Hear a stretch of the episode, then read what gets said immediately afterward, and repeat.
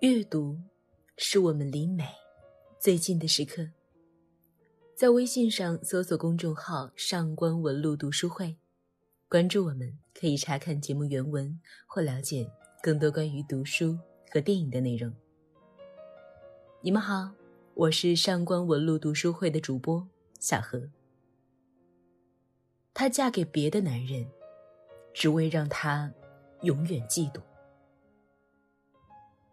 今天我们继续来分享荆棘鸟。有些人一到爱情里就是失心疯，但有些人却总是拎得很轻。之前我们讲到，拉尔夫对梅吉的感情有些失控了，但是失控之后呢，他立马又恢复了理智。他打算跟他讲清楚，他们永远没有可能，因为。他是属于上帝的。失望的梅吉还能奢望从他那里得到些什么呢？他采来一朵仅存的玫瑰，把它献给拉尔夫，但愿他能使他记住他。可拉尔夫除了遗憾，什么也不能留给他。他希望梅吉把自己忘记。拉尔夫太不了解梅吉了，如此深切的爱情，怎么能说忘就忘呢？他又在自欺欺人了。他怎么就都没有想到，连上帝都无法让他克服的爱情之痛，梅吉又该如何承受呢？他曾是那么欣赏梅吉自小便有的那种面对一切苦难的安详表情。难道就是为了免却自己此刻的心理歉疚吗？他究竟是不是想过，这次爱情将有可能影响梅吉的一生呢？事实上，卢克之所以能够走进梅吉的生活，就此改变他的人生之路，完全是由于他对拉尔夫的爱情。自家雇来的这个新木工。长得和拉尔夫实在是太相似了，这引起了他强烈的不满。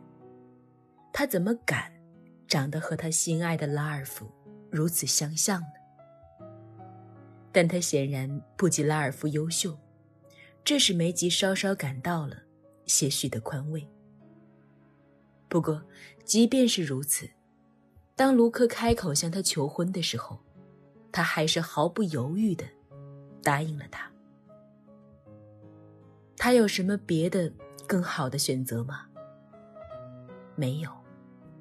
拉尔夫不是一直就希望他这样选择吗？为了他好，也许是为了他自己好，他不知道。反正他是带着一股莫名的怨气嫁给了卢克。这种情况下的梅吉自然很难做出明智的选择。何况，他的行为又是源自于自私的动机。他以为一旦自己成为了别人的妻子，他便可以永远的保住拉尔夫了。拉尔夫将会因此有了失去他的危机，并因为嫉妒而时刻牵挂着他。而只要他不结婚，拉尔夫就可以把他看作是他自己的，就不可能真正的。去在乎他。一个太有野心的人，是不可能在乎爱情的。婚后的生活即可证实了梅吉的果断决定是有多么的草率。他对卢克还几乎一无所知。卢克的梦想并不是找到梅吉这样一个可人的妻子，而是要成为一个。拥有自己的土地和故宫的牧场主，他看中梅吉的，正是他那可以帮助他实现梦想的经济实力。在他带着梅吉离开德罗海达之后，他便迅速消失在了北昆士兰州那片茂密的甘蔗林里。他要通过收割甘蔗致富，以便向他的梦想继续逼近。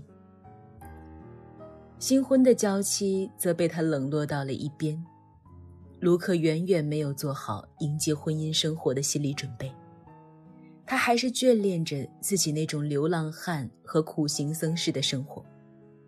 近似于自虐的节俭、辛苦的劳作，已经成为他难以割舍的习惯。他不知道怎样担当起一个丈夫的角色，对于一个父亲的角色，更是无动于衷。他实在不理解梅吉生儿育女的愿望何以有那么强烈。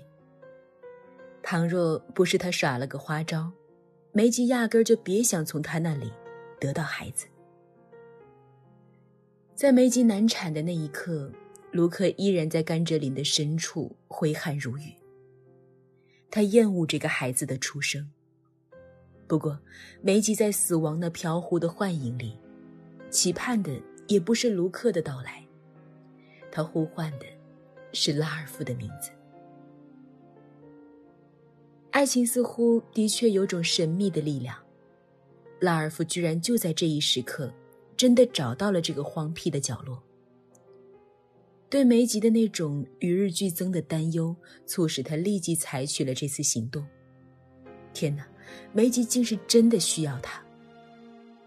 是的，梅吉是真的需要他，但这是一种日夜相随的长久需要。拉尔夫，能够给他吗？当他匆匆离去，回到上帝的身边。继续依靠梅吉那朵枯萎的玫瑰，寄托自己美丽爱情幻觉的时候，同样在孤寂里枯萎着的梅吉，又该向谁倾吐自己一腔孤怨呢？他已经不知道该抱怨谁了，拉尔夫，还是卢克呢？也许应该是他自己。都怪他不够坚强，才背叛了自己。和拉尔夫的爱情，他早该明白，挚爱的人是不可以被替代的。不论卢克和拉尔夫有多么神似，他都不可能是拉尔夫，而他所要的，只能是拉尔夫。然而，再怪自己，终究也还是要怪到拉尔夫身上去的。卢克他可以不怪，因为。他本来就不爱他。可是，当他拖着疲惫的身心来到麦特劳克岛休假的时候，他又恍然意识到，他是不该怨恨拉尔夫的。他应该怨恨的，永远是那个上帝。是他抢走了他的拉尔夫，是他霸占着拉尔夫对他的爱。但他，又能拿他怎么办呢？无可奈何的梅吉躺在沙滩上痛哭起来。自打三岁起，他还从来没有这么绝望的哭过。那一次，他的两个小哥哥无情毁坏了他心爱的布娃娃。那可是妈妈刚刚送给他的生日礼物。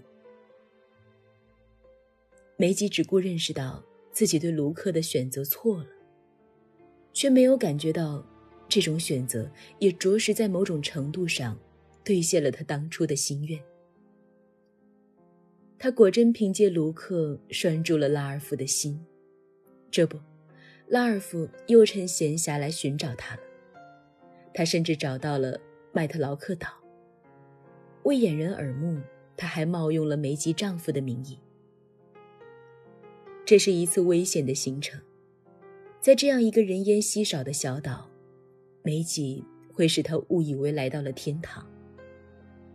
上帝也随着众多熟悉的目光一起消隐了。他无需再戴上那副神圣的面具，他终于看清了眼前的美吉。他早已不是他梦幻中的那个孩子，他爱恋的也不只是那个圣洁的孩子，是他自己在一直把自己当成一个天真的孩子。在这个远离上帝的地方，他一下子就长成了一个男人。他渴望用梅吉那真实的躯体，来验证自己成熟的力量，用他的精髓，透彻地滋润一下自己那干瘪的灵魂。在梅吉的躯体里，他发现了一个崭新的天地，那是一个博大而又深邃的天地。因此，他对梅吉说：“我觉得，好像以前我从来没有见过这个世界似的。”他又说：“梅吉，我从来没有如此幸福过，或者说，我从来没有如此不幸过。”是啊，上帝哪能给予他这样的幸福呢？而也正是上帝。造就了他这样的不幸。然而，激情过后，拉尔夫还是要选择他的不幸。纵然难舍难分，也还是要提上行囊，匆匆离去。原因很简单，他不能为他的梅吉而活着。尽管他以为他们是为彼此而生的，但上帝。也可以说是野心，插在了他们的中间。一个太有野心的人，是不可能在乎爱情的。不过，经过这次朝夕相处，梅吉也没什么可遗憾的了。爱情是诱使我们匆忙奔赴的辉煌地狱。他从他那里。得到了一个孩子，他坚信那将会是一个和拉尔夫一样的儿子。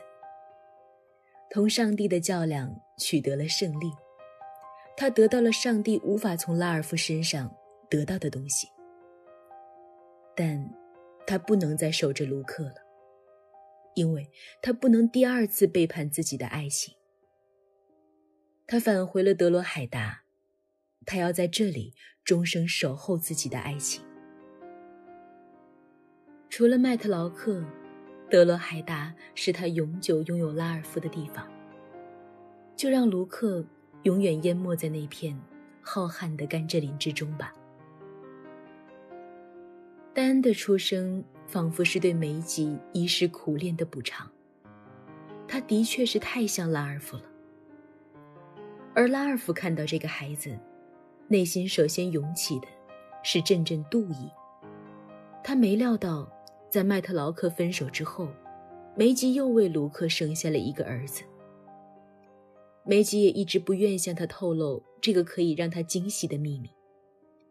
他对拉尔夫的怨气始终就没有完全消除。而更让他不满的是，他居然如此看低他对他的爱情。